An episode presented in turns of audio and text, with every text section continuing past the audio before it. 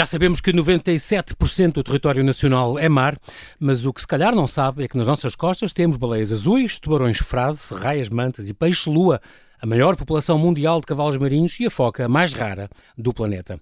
Foi, aliás, com a foto, com a foto de uma foca monge que Nuno Sá estreou na National Geographic.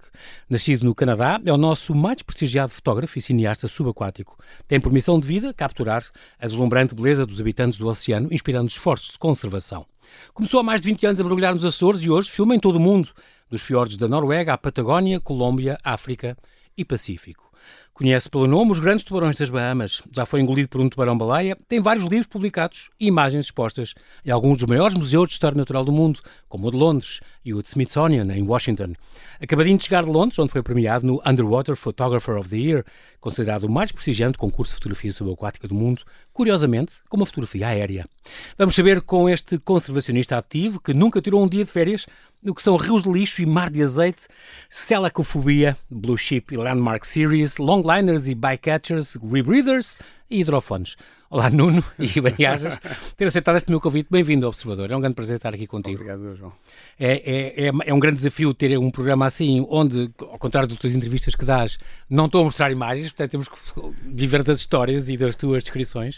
Uh, como é que tu preferes? Cameraman ou videógrafo ou cineasta subaquático? É tudo igual ou para ti gostas é mais? É tudo igual, é tudo igual. É? Já tens chamado tudo isto, por isso é que, por isso é que eu, eu estava-te a perguntar, para, para não me ter nenhuma gafa. Então, estava, uh, nasceste, portanto, em Montreal, os teus pais estavam lá e tinham emigrado para lá, estavam lá a trabalhar, um, e vieste com, com 11 anos. E foste estudar uh, Direito, tu és advogado, mas uh, não, não exerceste nunca. Nunca. Porque a meio do curso decidiste voltar sim, com o mergulho. Sim, tive um acidente de percurso que foi uh, tirei o meu primeiro curso de mergulho, acho que no primeiro ano do curso de Direito. Eu tirei Direito aqui na Católica, em Lisboa. uh, e, e quando tirei esse primeiro curso de mergulho, comecei-me logo a apaixonar pelo mar e, e, e no, nos, nos restantes quatro anos de curso já só cada vez pensava Quer mais. Ir viver para o mar, e fazer cima, qualquer coisa. E foi aquela altura, quer dizer, os, os, um, os documentários do Cousteau já não eram novidade, mas nós ainda os consumíamos avidamente. Uhum. Uh, mas começaram a ser aquelas grandes produções da BBC, como o Blue Planet. O Blue Planet para terem uma ideia do impacto que uh, o, um documentário como este pode ter e que teve em mim, uh, o Blue Planet na altura foi visto por mais de um bilhão de pessoas. É nós, nós, tínhamos menos 6 bilhões de pessoas no nosso planeta na altura. Uma em cada uma seis. em cada seis pessoas no é planeta incrível, viram incrível. isto. Mil milhões de, de, de, de audiência fui, é uma sim. coisa única. David Attenborough, claro. Claro. E eu fui muito um, influenciado uh, por isso, por aquele sonho de ser um, um cameraman subaquático. E quando acabei o curso, um, eu tirei um ano sabático para viajar um bocadinho pelo mundo, a mergulhar. E quando acabei o, o meu viajar e mergulhar pela Austrália, Nova Zelândia, Tailândia, Japão, por exemplo, andaste por... já ias com a tua namorada na altura? Já, que é a minha mulher agora, e, os meus três filhos. E em direção à América Central, uh, uh, fizeste uma escala nos Açores e foi o fim. Foi o fim. Foi o Ou melhor, foi o princípio de tudo. eu, eu acho que eu tive uma sorte. Ficaste apaixonado.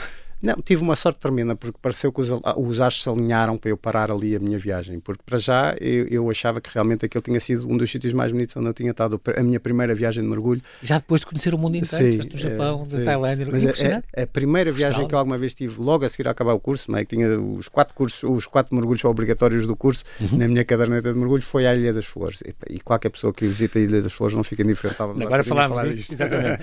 é, de facto, é um, é um paraíso escondido completamente. Uhum. Não, não fica nada atrás de Vais e não, coisas que a gente não, vê não. por esse mundo e, e, e depois quando eh, pronto achei que as flores se calhar era um bocadinho pequenino demais vindo de Lisboa e aterrei em São Miguel, em Ponta, em Ponta Delgada. Uhum. E passado dois ou três meses já tinha entrado no curso de Biologia Marinha, já, já tinha arranjado um emprego eh, numa empresa de observação de cetáceos. Eu acho que nesta altura da minha vida nunca tinha visto uma baleia na vida, não é? tudo aquilo era a coisa mais, mais incrível.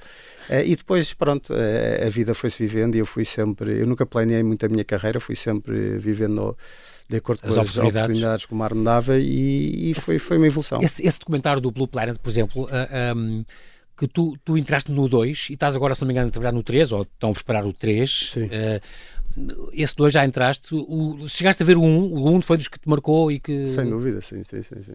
E depois qual é a sensação da pessoa? Olha, eu entrei nisto e vês o, o segundo, que também é visto por milhões de pessoas, e é de facto fascinante, pelo menos naquele episódio 1 e no 4, se não me engano, e tu entras e eu, tens eu, imagens tuas, histórias sim, tuas. Eu acho que mais uma vez tive uma sorte tremenda. Eu, eu realmente eu vivi 11 anos em, em São Miguel. Hoje em dia partilho o meu tempo entre os Açores e, e Portugal por causa, mais por causa da, da família. Mas hum, uh, foi um. Quer dizer, eu, eu comecei na fotografia subaquática, uhum. depois uh, tive talvez 5 anos como fotógrafo a tempo inteiro e decidi, eh, achei, epá, todos os anos vêm cá estas produções da Disney, da, da, da National da Discovery, da National Geographic. E vêm com grandes BBC. equipas e eu já conheço estas, já tinha mergulhado em todas as ilhas, com todas as espécies e tudo mais alguma coisa, e achei, bom, se eu tiver uma câmera boa, se calhar passam-me a contratar a mim. E então comparei. Uma decisão muito boa. Comprei uma, em material. Exato, comprei uma câmera topo, topo de gama na altura e decidi fazer um reel. Fiz umas, umas imagens bonitas, juntei aquilo tudo, pus no YouTube. Uma não portfólio pensei, em vídeo, não? Sim, não pensei muito, muito no assunto e passado dois meses eh, ou três meses telefonou-me um senhor a dizer que chamava-se Jonathan Smith e que trabalhava na BBC, que estavam a fazer o Bull Planet 2 e estavam a ponderar contratar-me para fazer umas histórias nos Açores e eu achei que esse cara era uma piada, não sei, será algum amigo Fala, Manel, deixa de tretas. é, Incrível. E, e mesmo quando trabalhei no, BBC, na, na, no Blue Planet 2, aquilo para mim ainda era epá, isto foi uma coisa que me caiu aqui no colo, mas eu não sei se, isto, a, a, seguir algum, eh, se vai vir alguma coisa.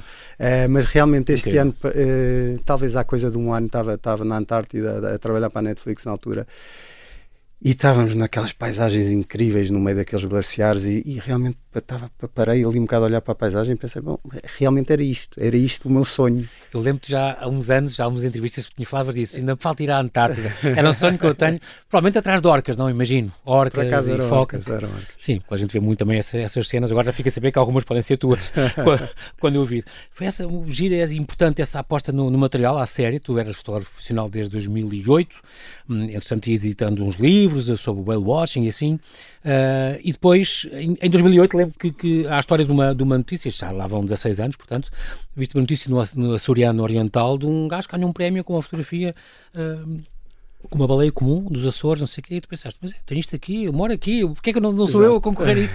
Concorreste e acabaste por ganhar. Exato. Foi no. Foi assim, eu nunca tinha um concorrido a nenhum, nenhum concurso de fotografia de natureza e, e, li um artigo que dizia que um, que um tipo chamado Wade Hughes, um fotógrafo australiano, tinha sido premiado com uma imagem nos Açores e pensei, bom, eu, tenho, eu saio todos os dias para o mar tenho, e a fotografia dele eu não achei que fosse incrível. achei, bom, se calhar até tenho fotografias melhores do que isto e, e, realmente nem sequer, nem sequer sabia o que, é era o Wildlife Photography. Eu fui à internet, uhum. inscrevi-me e tive uma imagem premiada numa categoria que era Animals and Their Environment e não fazia absolutamente nenhuma ideia que nenhum, nunca nenhum português, o concurso já tinha mais de 40 anos, não fazia ideia que nunca nenhum português tinha sido premiado, de maneira que isso alavancou a minha, a minha carreira. E, é e foi nessa altura, eu, eu não, não, ainda não era fotógrafo a tempo inteiro, trabalhava no watching, mas já fazia umas viagens, uhum. e achei, bom, isto se calhar é a minha oportunidade, se, se eu não agarrar, se calhar, pronto, continuo no meu watching. É isto, não, exatamente. não, isso é engraçado, porque também há essas coisas, oportunidades que se cruzam connosco, e as pessoas, e as, e as coisas que vão acontecendo, é isto. Há outra coisa curiosa, tu chegaste a, agora estamos a falar destes, destes tubarões frade, aqueles gigantes que têm aquela boca enorme, uhum. que, sabe, onde tu aprendi contigo, que, que tem uma boca que nunca mais acaba e que, onde podem caber várias pessoas lá dentro uh, e que tu tinhas andaste na Escócia onde há uns famosos a fazer umas cenas famosas Sim. e depois encontraste à porta de casa Sim. quase uma à, procura de sardinheiras destas, destas baleias e viste de repente um tubarão frado gigante. Sim. e pensaste, porque é que eu fui fazer para a Escócia uma fotografia? Consegui aqui à porta de casa. É, as pessoas não têm noção dos Açores. É. têm essa riqueza. É. e, assim, e que é baleias azuis passavam dos Açores, por exemplo. Não, não, fazia é, ideia. não é, não é só os Açores. Para mim foi uma revelação os Açores, mas uh, à medida que comecei a trabalhar em Portugal inteiro e a, e a, conhecer Portugal inteiro, nós realmente temos uma riqueza e biodiversidade únicas a nível mundial, porque nós estamos a falar entre a costa continental portuguesa, que são de águas bastante frias, há, a Madeira que está bastante mais ao sul, de maneira que espécies uhum. já, já mais para o tropical, e os Açores que são, são as Galápagos do Atlântico, são, são é um, um pit stop para tudo o que é grandes espécies migradoras este conjunto, este portfólio inteiro, uh, é uma coisa única a nível mundial, porque nós, nós realmente temos uma das, das maiores zonas económicas exclusivas do mundo. E de maneira que há uma imensidão de histórias uh, por contar. E foi muito curioso, porque em 2008 tive essa, essa, essa hum, nomeação no Wildlife Photography of the Year e achei, bom, então vou, vou, vou, vou arriscar. Despedi-me do meu trabalho, mas depois não fazia nenhuma ideia, estava no meio do Atlântico, não fazia nenhum, não conhecia um único editor, não sabia nenhum. Uhum. Como é que eu vou vender as minhas fotografias? O que é que eu vou fazer? Ah. De, tenho, tenho, as que tiravas, mostravas aos amigos, aos colegas advogados exato, e à família. Exato. Olha onde eu estou. Sim, e se calhar tentar ir às Galápagos e aqui, ali, aqueles sítios hum. que eu conhecia, que sabia que eram Mais icónicos e tal. Sim. Mas passado uns meses, hum, para já eh, tive o meu primeiro encontro com tubarões-baleia, que é o maior peixe do mundo, é uma coisa fantástica. Uma e foi lá? Nos, Açores, nos Açores. Foi a primeira fotografia. Não, foi em 2008, foi a primeira fotografia alguma vez tirada a um, a um tubarão-baleia. Uh, só só havia relatos dos pescadores, dos encontros com as coisas que eles chamavam os pintados, mesmo os próprios ah, pescadores ah, não sabiam o que, é que eram os tubarões de baleia, têm pintas nas costas. Exatamente. O que sabiam era que, e há uma coisa curiosa, hoje em dia eu fiz um documentário para a RTP sobre isso, chama-se Ilha dos Gigantes, Gigantes. Um, em que estes tubarões de baleia, é, estamos a falar da única população da Europa do maior peixe do mundo, para além disso, vem com um comportamento que é único a nível mundial, que é cada tubarão-baleia vem com milhares de atuns debaixo dele. Os bonitos, aqueles atuns? Os atuns, até rabilos, até atuns com 300 kg de, de, de, do tamanho de um carro pequeno. Mas vem, mas vem em simbiose? Vem em simbiose porque o tubarão-baleia precisa dos atuns para se conseguir alimentar de, pequenos peixes. E então, basicamente, o que ele faz, o tubarão-baleia é muito bom a detectar o, os cardumes de peixe. Quando, quando detecta, para deixa os atuns ir atacar e eles encurralam uh, o cardume junto okay. à superfície e depois ele vai lá, Aí vão lá. Vai lá uh, cobrar a sua taxa de proteção. Então foi essa parte também importante do conhecimento do, de, de como eles funcionam? Sim, que, que... E, e, acima de tudo, acima de tudo no, no mesmo ano fotografei o, o tubarão-baleia e fotografei o tubarão-frado e foi a oh. primeira vez que um tubarão-frado era fotografado também nos Açores. E eu achei, bom, se calhar a resposta é esta, quer dizer, se eu se eu no mesmo ano em que decidi tornar-me uh, profissional fotografei o maior peixe do mundo e o segundo maior tubarão do mundo pela primeira vez nos Açores, bom, deve haver imensas histórias aqui por explorar. E havia e, e ainda hoje em dia continuo a ser contratado com regularidade para, para filmar nos Açores. E são sempre histórias novas, uh, cada vez mais ambiciosas porque uh, felizmente no neste mercado do, do vídeo e, e, há um investimento muito maior e de maneira que, por exemplo, agora para a Netflix deram durante dois meses um, um barco só para mim com uma equipa e vais descobrir esta história. E fui atrás dela, uh, que é para uma série que vai sair okay. agora em abril uh, na Netflix, chama Our Oceans. Um, eh, e depois, pronto, acabei por entrar dentro do mercado e hoje em dia sou, sou contratado para filmar em qualquer sítio do mundo. Este, este, eu lembro que já uma vez falaste disto, a questão do tubarão-baleia ter sido descoberto, apareceu em força em Santa Maria e no sul do Pico. Um, alguns animais eram avistados a cento, cento e poucos metros da costa, portanto viam-se de casa das pessoas, sim. o que é uma coisa muito rara. Mas houve ali um período de, de, uma série de anos em que deixaram de se ver e depois voltaram uh, a ser sim, vistos. Sim, Isto obedece a alterações climáticas ou o quê? Provavelmente alterações climáticas. O que se sabia, o, eu, eu entretanto juntei-me a, a, a, uma equipa pequena da Universidade dos Açores que começou começou a tentar desvendar, não sabia, não sabia de onde é que vinha esta população, uhum. um, e começaram a pôr transmissores satélite e por aí fora, e eu ia todos os anos com eles, já com o sonho de um dia fazer um documentário sobre isto, porque achei que era uma história única que eu tinha que contar. Claro. Um, e curiosamente, só agora há talvez 3, 4 anos, finalmente se descobriu-se de, onde, é, de onde é que vinha esta população, que é ali da, da América Central. Okay. Um, e, e, isso só mostra a quantidade de histórias que, que, que, quer dizer, o pouco nós sabemos sobre os 97% do nosso território que são mar. Não? É? Que é mar, não é? Já cumpre dizer, que é uma coisa que impressiona, impressiona sempre muitas pessoas, que o coração de um, de um tubarão-baleia eh, pode ser do tamanho de um carocha, de um, de um, de um carro. Não, isso é da baleia, baleia azul. A baleia azul, que também passa lá. É, também passa lá. Aliás, está lá agora. E tem, e tem ah, está lá este e que tem e as artérias, esse tem as artérias tão largas que Exato, podem pode uma pessoa pode nadar sim. lá dentro. É incrível uma pessoa pensar que estamos a falar é uma escala, é, o maior, é o maior animal do mundo. Sim, é? e é maior do que qualquer animal que alguma vez existiu. E, e maior que qualquer dinossauro, sim. por exemplo. Mania é, também. É, eu costumo dar o exemplo para, para, para as pessoas terem uma noção de escala, é que estamos a falar de três autocarros da Carris encostados uns aos outros, é o comprimento de um tubarão-baleia, de um tubarão-baleia, de um baleia azul. Não, impressionante. Esta, vou ainda falar aqui, do, recuando um bocadinho a falar aqui, do, de, tu estás acabado de chegar de Londres, uh, portanto, falar um bocadinho desta, desta importância das fotografias também. O que é que faz uma boa fotografia uh, submarina? Não é eu estou a pensar concretamente, por exemplo, nas condições de luz. No timing é importante, deve ser, está próximo do animal, que nem sempre deve ser fácil. Uhum. E depois, por exemplo, tu tens, muito, tens fotos e tens filmagens uh, na Noruega, onde uh, quase seis meses é noite. E como é que dentro daquele, daquele mar, deve ter um intervalo de tempo muito curtinho para apanhar luz suficiente para apanhar aqueles uh, orcas, a apanhar Sim. aqueles arenques e, e o, o, que seja. Quer dizer. Sim. A luz é de facto muito importante? Uh, a luz é importante. Agora, eu, eu diria que eu acabei por ter que investir imenso em estar tecnicamente mais eh, equipado para fazer histórias em qualquer tipo de ambiente, seja debaixo do gelo, seja. Eh, o ano passado, por exemplo, tive uma história que tivemos a contar para uma série que vai sair agora da, da BBC chamada Home em que tivemos eh, no Lago Tanganica, em África, ah, que, é o, que, é o, segundo maior lago do mundo, uhum. a filmar um peixe com 7 centímetros, em que estávamos de rebreather, que é um, que é um aparelho que nos permite... Ah, que recicla o ar, exatamente. tira o oxigênio do dióxido de carbono, não é? Exatamente, é exatamente okay. o mesmo que usam os Qual é a diferença de, de, as garrafas? É mais levezinho? E... Não. Uh, ou, ou é, tem mais autonomia? É o okay. tempo que se consegue ficar. Ah, okay. uh, é o mesmo sistema que usam, por exemplo, os astronautas, conseguem estar um dia inteiro a, a ah, respirar o mesmo, o, o mesmo ar. ar.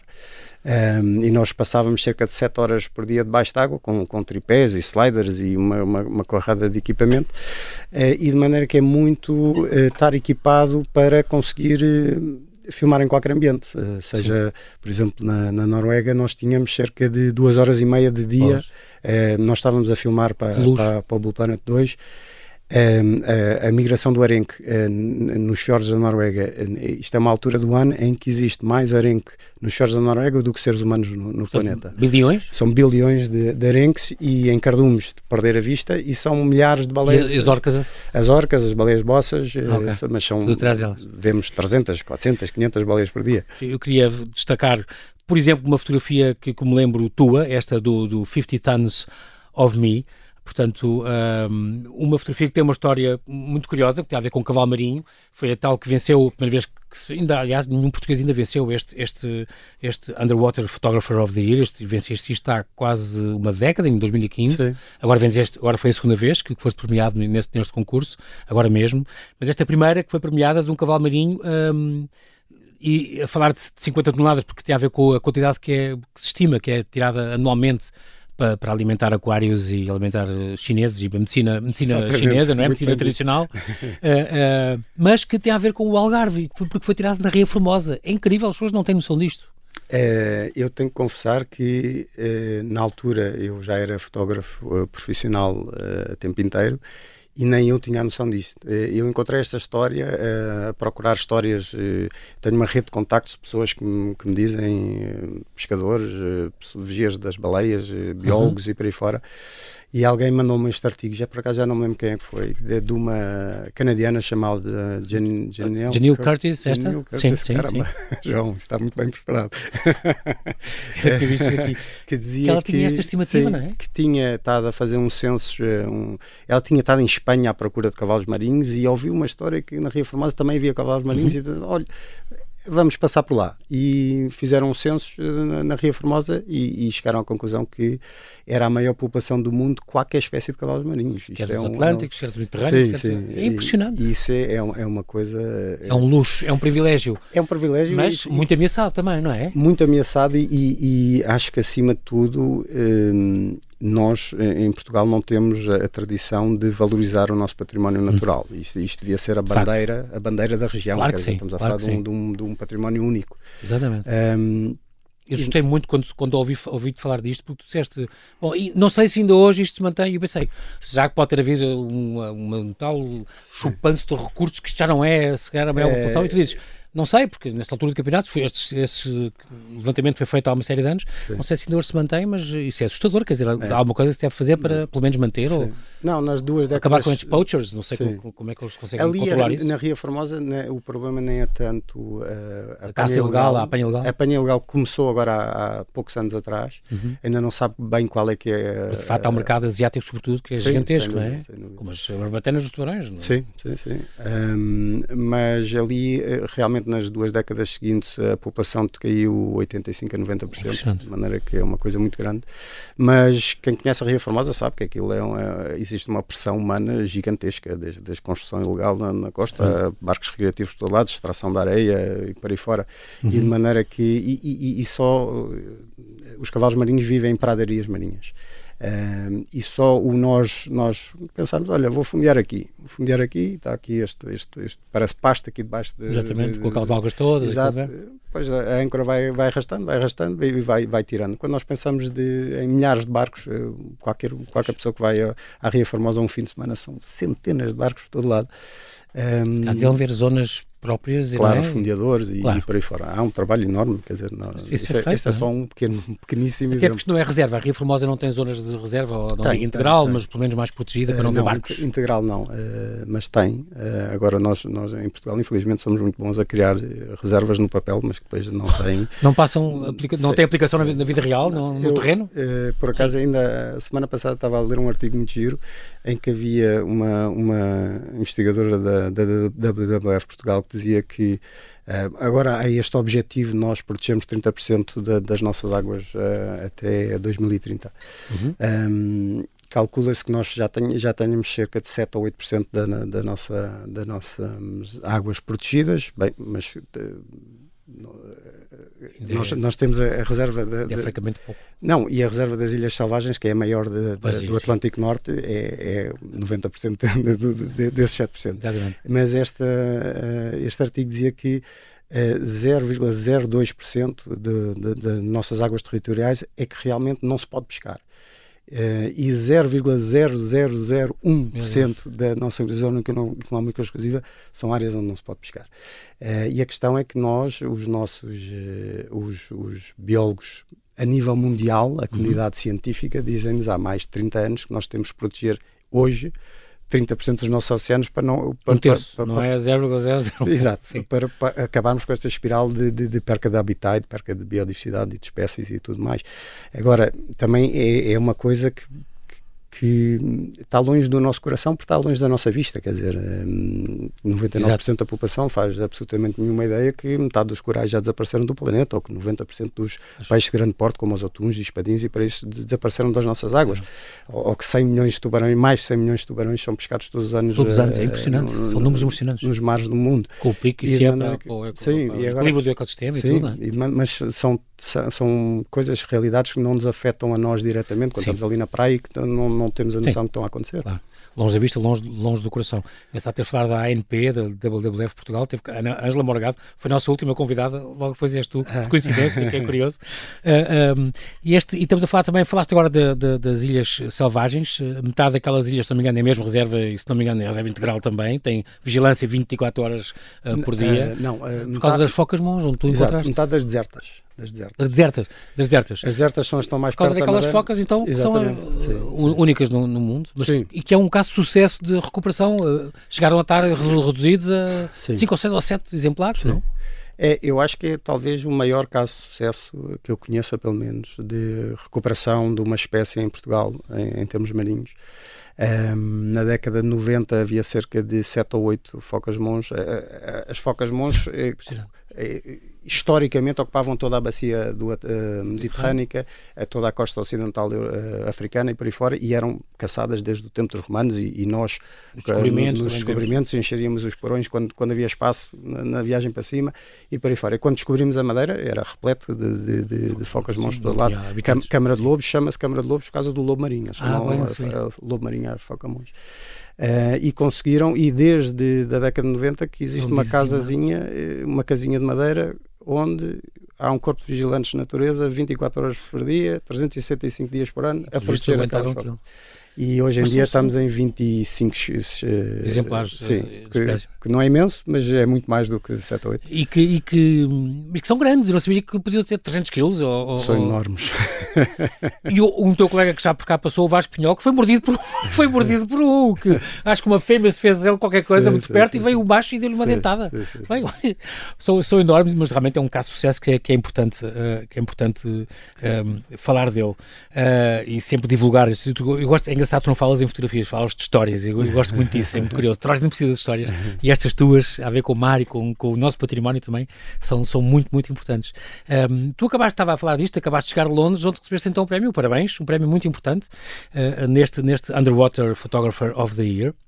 Aqui estamos a falar de mais de 6.500 fotografias de 500 participantes de 40 países, onde tu ganhaste, eh, curiosamente, com, nesta categoria do, do Save Our Seas Foundation, um, Conservação Marinha, com uh, eh, um, Saving Goliath, portanto, uh, salvando Golias, uma fotografia aérea, curiosamente, também sim. fazes com, também tens drones, e como tens as redes, também tens drones, sim, sim, uh, e aqui tens uma fotografia com as pessoas a tentar salvar uma, uma baleia que arrojou ali na Caparica.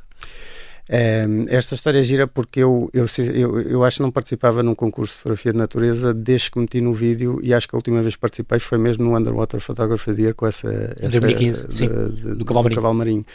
Um, e esta situação foi. Eu tinha uma, uma amiga minha, mais uma dessas pessoas que me ajudam desta rede. Que te mandam as dicas. E que estava na praia nesse dia, foi em abril de 2022. Estava um mar de gente na Costa Caparica, estava uhum. um dia de sol ah. fantástico. E de repente começou a aparecer uma baleia ferida no meio dos, eh, das pessoas, dos surfistas eh, a ir para a costa e eu fui para lá com o meu drone e acabei por filmar uma sequência muito gira que vai fazer parte desta série da, da Netflix, Netflix, também. Agora em abril, se não me engano, vamos ver. Sim. E depois no fim achei, pá, tenho que tirar uma fotografia porque isto é uma história incrível. Né? Estamos a falar de, de de um animal com. Uh, agora disseram-me que, que, o número oficial eram uh, 15 metros e 45 toneladas. E aí umas 30 pessoas a tentar empurrar. E 30 pessoas, e curiosamente só agora quando fui a Londres é que estava a falar com a minha família e um, a minha mulher estava-me a dizer ah, pois é que os miúdos também foram para dentro de água e não sei o quê, mas foram para dentro de água. Ah não, empurrar a baleia e realmente estive a fazer zoom na, na, na, na, imagem. Tens lá, tens lá o filho? Tenho lá dois, tenho lá dois. Dois filhos teus Sim. estão lá, são daqueles que estão a empurrar. a... Exato. Ah, que engraçado. E um deles tinha 5 anos na altura e eu Incrível. até tinha 10. Não, tinha 11. um, e, e, e, isto é mais uma, mais uma história que, que mesmo eu, que, que eu hoje em dia tenho muita noção que nós estamos a pegada humana está em qualquer sítio. Eu nunca tive numa expedição, seja no Ártico, na Antártida, no sítio mais remoto do planeta, em que não, não, não fosse diretamente palpável o, o impacto do homem. Que eram as, é, as, feridas nos tubarões azuis, tu dizes, há tubarões azuis, todos sim, eles têm marcas sim, de encontros sim, com humanos, raspadelas de anzóis e não, lixo na Antártida. Nós estávamos a falar de, daquela expedição na, na, Noruega para a BBC, para o Blue Planet 2. Uhum. Nós, no dia a seguir a termos filmado essa sequência, tivemos a salvar uma baleia de bossas que estava enrolada em artes de pesca e nós estávamos 300 km acima do Circular Ártico, no sítio mais remoto que uma pessoa pode Artes pensar. pesca, subentende para, para os leigos, são redes... Redes e boias Sim. e para aí fora. E é aquela imagem, aquela sequência que há contigo, frente, quando tiraste e cortaste, ficaste ali, passaste a tua câmara e foste cortar Foi, cabos e, e, redes e nylons. e depois há uma, há, uma, há uma fotografia icónica, tenho pena não mostrar, que é tu parado no mar e, e a baleia à tua frente. Sim, sim, sim. Isto é quase a agradecer-te. Ele levou-te levou levou a casa. Seguiu-me até ao barco, seguiu-me até ao barco. É impressionante. Foi um momento Uh, mágico. Uh, Aí choraste, mas dentro da água não se notou.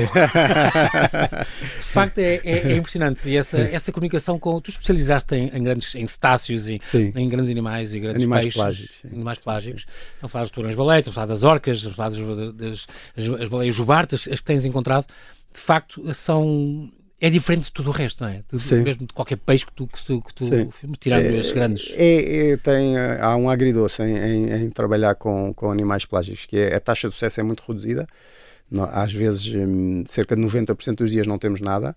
Okay. É, mas quando temos é uma coisa extraordinária e muitas vezes é uma coisa que nunca, nunca tinha sido vista. Mas... E para uma sequência pode ter, podes ter que estar 10, 12 horas dentro de água sim, para sim, filmar sim, sim, 30 segundos uma, um bocado de uma história. Uma sequência normal, tipo de, nos, nos nestas eh, produções eh, Landmark Series da, da BBC e por aí fora, das uhum. Planet Earth, Planet, não uhum. sei normalmente tem 3, 3 minutos e meio.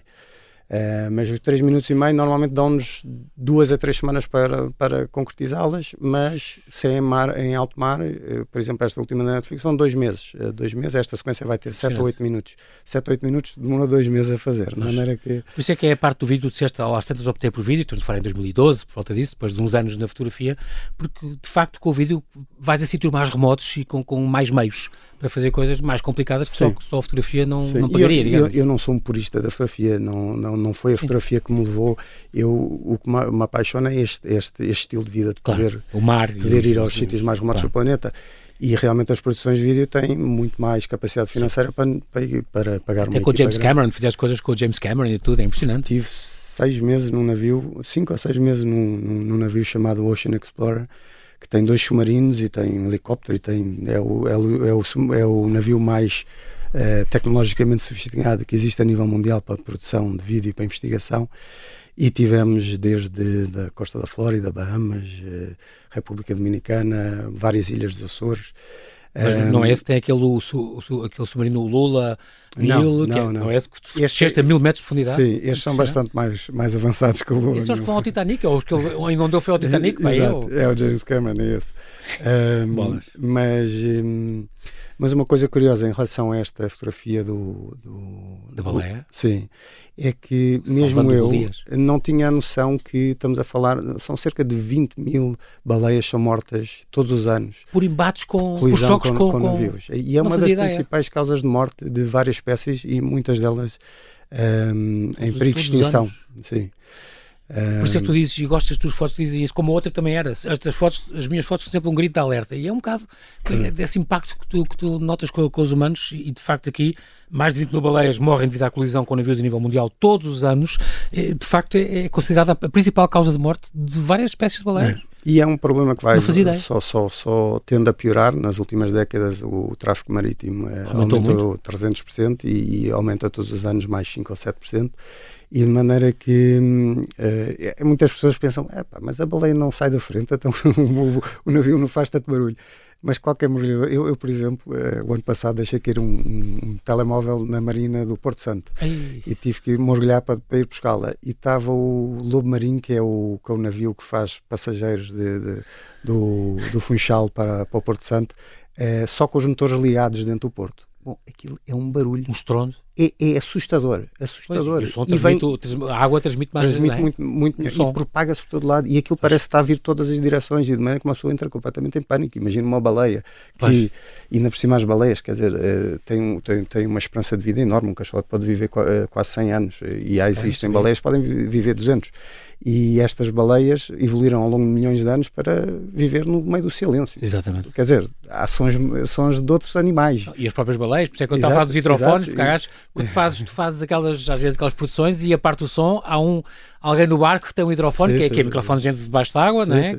Captam aquelas sinfonias das baleias. É, é Há baleias das bossas, bossas assim que são. As bossas cantam. É, é uma orquestra Cantam e encantam. É impressionante. Sim, sim. Como os golfinhos também, eu uma vez mergulhei e é os guinchos, eles a comunicarem entre eles e é uma, é uma chinfrineira. Eu achava é. que era ouvir aqui um silvo ali outro, mas é uma chinfrineira, todos falam ao mesmo tempo. É.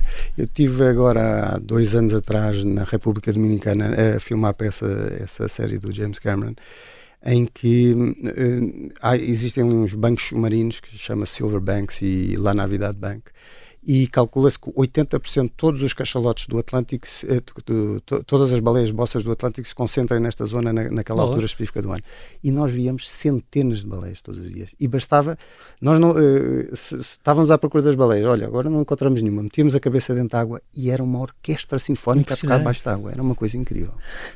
Esta, as orcas também, tem-se falado muito nos últimos anos eh, das orcas por causa dos ataques das orcas e aos barcos e, hum. e o tubarão que foi que mordido, o tubarão que mordeu um, um, um pescador e depois sabes que o pessoa estava a paulada ele no barco, é, é, quer dizer, pronto, a tirar, para lhe tirar umas olas, pauladas, pronto, uh, uh, também se pôs a jeito, não é? Como diria o outro. Uh, no entanto, o, o, número de ataques de, de, orcas é zero no mundo inteiro, se a gente for, for, for ver é. bem. É. Não há historial de ser um animal perigoso para o humano, embora estejam quase calhar mais perto, nem vindo, há casos próximos também nos Açores, não sei o quê, de, de barcos, mas claro que é a sensação, dos, os mídias falam disso, navio, mais um iate atacado Sim. por orcas. Mesmo o nome baleia assassina não é um... Não, pois é, não ajuda. Não, é, não ajuda muito, é, mas é um animal fantástico. Eu hoje em dia já trabalhei com orcas desde os shores da Noruega até a Antártida, na Patagónia, em imensos sítios. E, e, o que é muito interessante, por exemplo, na República Dominicana, filmámos as orcas a atacar uma baleia de bossas e a separar a, a cria da mãe e alimentarem-se da cria.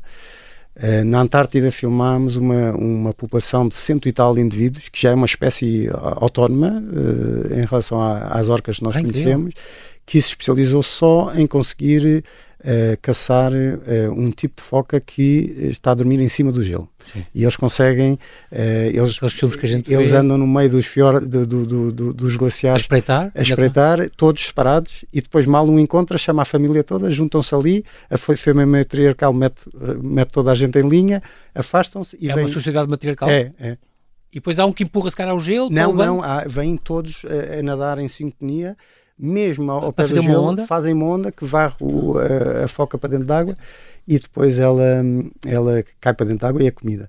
E, por exemplo, na Noruega, eh, as orcas têm um comportamento que se chama carrossel, em que basicamente metem-se no meio do cardume de, de arenque e dão uma cambalhota e dão uma palmada na, na, no, no arenque, ele fica inconsciente ou morto e depois alimenta-se. Ah. Mas é que estamos a falar de uma, uma, uma, uma única espécie. Que, é, espécie, é um golfinho grande, sim, não é? É, é, é, é um delfinídeo.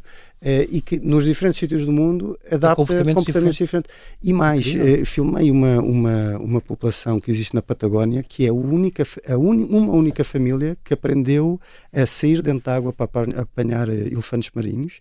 Eles basicamente atiram-se para cima da praia e depois vão um bocadinho às camalhotas para dentro da água.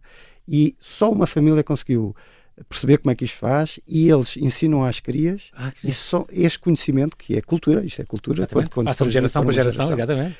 Um, só existe dentro desta família. É impressionante, como tu vês eles, quando a gente vê elas a brincar com o lobo bonito, estão a ensinar aos filhos antes de os comer, podem comê-las logo e acabou. Não, estão a ensinar como é, é que se caça. é um é bocadinho duro porque é, é, uma tortura para. É a natureza, não é? Aquelas coisas. Aquilo dura. Também quando vês um safari e vês um Eles passam no elefante marinho um ao outro para, para as crias aprenderem como é que se afoga, como é que se agarra, tudo aquilo aprendi contigo que era um tubarão albafar, não fazia a mínima ideia, também isto que foste lá encontrá-lo a mil, a mil metros de profundidade, estes, estes meio whale, eu sei que nem tinha, nem tinha barbatana dorsal nem nada, mas são coisas também gigantes, uh, com 6 metros, com mais de 6 metros, é, é, é, impressionante e que acabam por, são necrófagos um bocadinho, não é? Aqueles, filmaste já os tubarões a dar cabo de uma baleia morta e a desfaderem-se da carcaça da baleia, também está num dos episódios sim, do, sim, do sim. Blue Planet. Aliás, eu filmei a parte à superfície, que era os tubarões a atacar a, a baleia e depois quando ela foi afundada Uh, teve o submarino, o tal Lula Mil, que estava tá, na altura sediada na Horta, hoje em uhum. dia está mais na Madeira. Uh, e a equipa foi lá para baixo filmar essa sequência que é incrível, de tubarões gigantes a arrancar bocados da carcaça do, de um cachalote. Muito bem, tu cada ano, em cada ano passas o quê? Meio ano uh, fora? a mergulhar em vários mares? Depende e... dos anos. Os anos maus são os que passam 80% do ano fora, porque fico longe da família, é, é duro demais para a família, mas eu, eu custa-me imenso dizer que não a estas aventuras. Estas propostas. eu adoro estas aventuras, adoro estar com a minha família. Também estou sempre insatisfeito. Se estou lá, estou com saudades da família. Se estou cá, estou com saudades de fazer uma aventura. Mar, exatamente. uh, três filhos, uma mulher, três filhos, dois cães, um gato. Exatamente. Os filhos são fáceis de criar ou é a vida selvagem em casa? Ah, fácil, Podes fazer um documentário. Parecem orcas, estão todos ensinados. Muito bem, às vezes até diz que é verdade que levas às vezes uma cábulazinha para, com os planos que tens que fazer. Isto existe uh, para baixo de água? Sim, sim, sim, sim, Com marcadores especiais e coisas especiais e tomas nota de filmar isto. Isto não, não me esquecer. sim, aquelas de rebreather que são muitas horas e com o realizador ao nosso lado e temos uma, uma lista de todas as cenas que temos que fazer e vamos riscando e comunicando debaixo de água. E às vezes também usamos aquelas máscaras que têm transmissores de rádio ah, debaixo okay. de água então, para poder conversar um com o outro. E... Já, já tens noção de quantas, quantas horas passaste, sabes? Já é mais de mil, mas tens noção disso ou não? Eu penso que muitíssimo, mais que mil, não sei talvez umas 5 mil, qualquer coisa assim. Nos mares de todo o mundo. E o que é que te falta? Onde é que ainda gostavas de ir? Há, há uns anos, quando perguntaram isto, era a Antártida. Agora já foste. Os que é que objetivos vão mudando um bocadinho. Eu confesso que agora não tenho nada, acho eu, no topo da minha bucket list. Ah, tenho as Galápagos, que vou, ah. vou lá agora este ano, em, em, em agosto, nunca lá fui mas não tenho, eu acho que de repente isto entrou em velocidade de cruzeiro e os meus objetivos todos okay. de repente foram boa, desaparecendo boa, boa, da lista. E a verdade é essa história de que já um tubarão-baleia tentou engolir, tu já estiveste dentro da boca do... Até à cintura, foi, foi, com foi. a câmara e tudo. Foi, foi, foi. Aliás, essa cena aparece na, nessa, nesse documentário da RTP, o Ilha dos Gigantes, mas foi um, um tubarão-baleia, tenho que dizer em defesa dele, que ele estava mal disposto, porque uh, eles não gostam que se pesque uh, os atuns deles, porque ah. sem os atuns deles eles não, não se conseguem pois. alimentar. E estava ali um barco de pesca, os pescadores da Ilha de Santa Maria são incríveis porque uh, vivem neste. A pesca de saltivar ainda é feita da mesma maneira que era feita há 100 ah, anos atrás, com isca viva, com uma cana de bambu e tudo mais. Uhum. E, e, e, é uma das pescas mais sustentáveis a nível mundial. Uh, porque há 0%, 0 de bycatch, uh, só se apanham atum. Bycatch é os danos colaterais na Exato, pesca, não é? é apanhar alguma coisa sim. que não seja o. Há espécies em que, em que, para apanhar um tem que morrer o objetivo, 8 ou 9. Exatamente. E, e, e, este tubarão-baleia estava ali a ver a sua, a sua escolta de atuns a ser pescada e viu uma barco, viu uma barco veio direito ao meu barco e quando viu dentro d'água também foi empurrar-me para boca aberta. Boca... Não... E tu entravas e cabias todo, não, não, que nem Jonas. Eu não sei o que é que ia acontecer se acabasse tudo lá dentro. Só para dar para trás e conseguiste soltar. Muito bem, Nuno Sá, o nosso tempo voou, eu já sabia que ia voar com histórias boas, com, com uma vida extraordinária que tu tens. Um, quero agradecer muito a tua disponibilidade em vir aqui à, à Rádio Observador.